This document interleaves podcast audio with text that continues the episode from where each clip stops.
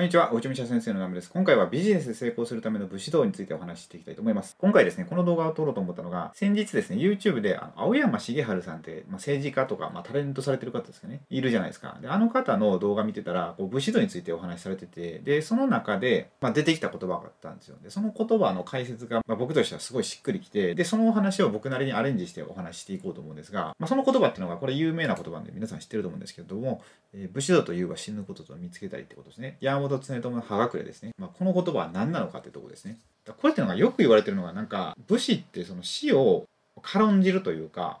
まあ、何かあったら死ぬみたいな風に結構世間では言われてるんですかね。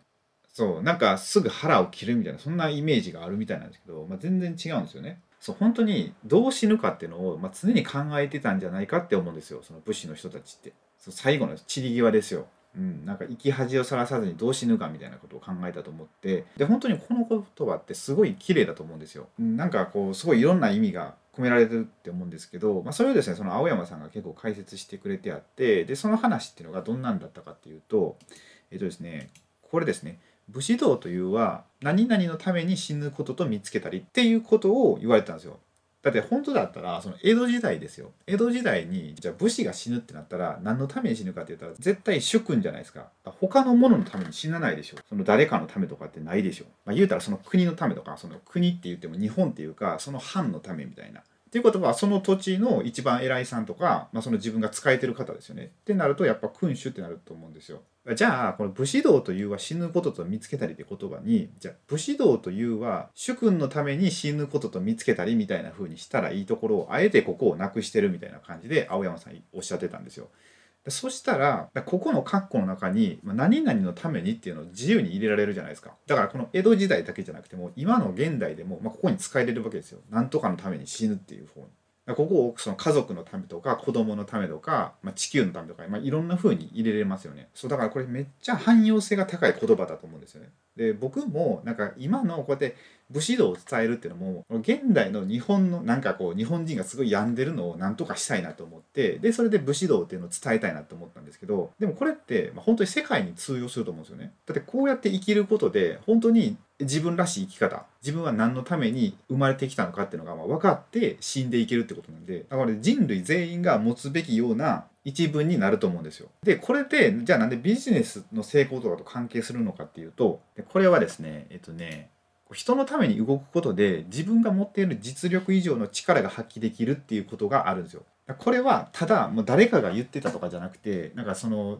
僕たちの体でもまあ証明できるんですよ。まあ、これちょっと分かりにくいんで、まあ、もうちょっと説明すると主体性を持つってことなんですよ。他者に依存しないってことで、まだちょっと分かんないと思うんですけどその主体性を持つってことは自分に軸を置いて生きるっていうことなんですよ。主体性を持つっていうのが。でこの逆が他者に依存しないっていうのが、まあ、ちょっと分かりにくいかなと思うんですけど例えば誰かに何かされた時に、まあ、それって自分がさせているって思うのかその人に何かされたって思うのかっていうとこなんですよ。自分が何かをその人にさせてしまった。じゃあ例えば夫婦関係で僕がいますよね。で僕が妻から何か言われるとするじゃないですか。そしたら自分が原因で妻にそういうことを言わさせてしまったって思うのかそれともあいつの考え方が悪いとかあいつの性格が悪いとかであいつに言われたっていうふうに思うのかっていう差なんですよそれが自分に主体性を持ってるのかそれとも相手に依存してるのかってことですね。でこれってまあ普通に考えたら何とかされたとかって思ってたらなんか自分の力って出てこない感じしないですか全部周りのせいにしてるっていう感じになるんですよ。だそうじゃなくて本当にね主体的に生きたらなんかね力が出るんですよ。でこれって本当にそのここの言葉だけじゃなくて僕たちの肉体も、まあ、そういう風になってて、まあ、これそういう実験があるんですけど僕その武術みたいなのをちょっと習ってて最近あんまりやってないんですけど、まあ、その時の実験でじゃあ僕の意識の中で、まあ、誰かとこう殴り合いというか、まあ、ちょっと殴ってもらったりするとするじゃないですか。でその時に自分が殴らせたって思った時とあと殴られたって思った時ではその僕へのダメージが全然変わるんですよ。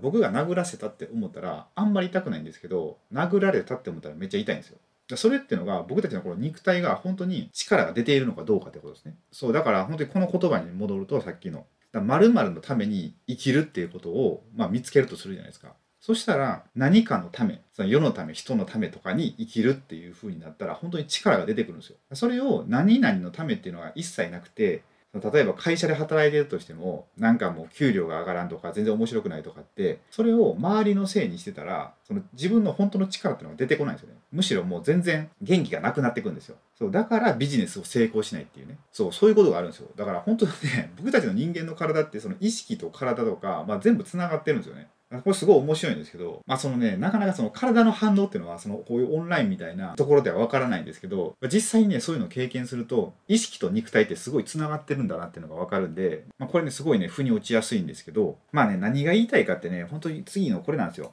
この全ては自分の行いの結果であるっていう風に生きていったら全然ね多分仕事というかその人生そのものも変わっていくと思うんですよね。その人のせいにしないとかっていう生き方ですよ。このオンラインビジネスとかしてても一緒だと思うんですよね。まあオンラインビジネスで最近あったのが、まあ、物販の世界なんですけど、まあ、あるツールがもう使えないってなったんですよね。すごい便利なツールだったんですけどその無料で使えて。でそれが使えなくなったら、まあ、その開発者のせいでとか、まあ、他にもこう Amazon のせいで俺はすごい苦労しないといけないじゃないかみたいなこれから。まあ、そういうふうに思うのかそれともそうじゃなくてあこれは何か自分に気づかせてもらうために起こっている出来事なんだなみたいなふうにちょっと俯瞰してすごい抽象度上げて考えるとその後のまひらめきとかがま変わってくるわけですよ。そうだからさっきは肉体の話したんですけど肉体とかじゃなくてそのひらめきとかその僕たちが持ってるこれもちょっと抽象的な話になるんですけどその電気信号みたいな感じですよね人間の体って。でそれってその、まあ、脳とかにも脳波って流れてるじゃないですかだからそういうとこにも影響するんですよ。まあ、いうことは人生を豊かにさせたいとかそのビジネスで成功したいってなったら、まあ、僕たちが持っているエネルギーを高める必要があるじゃないですか。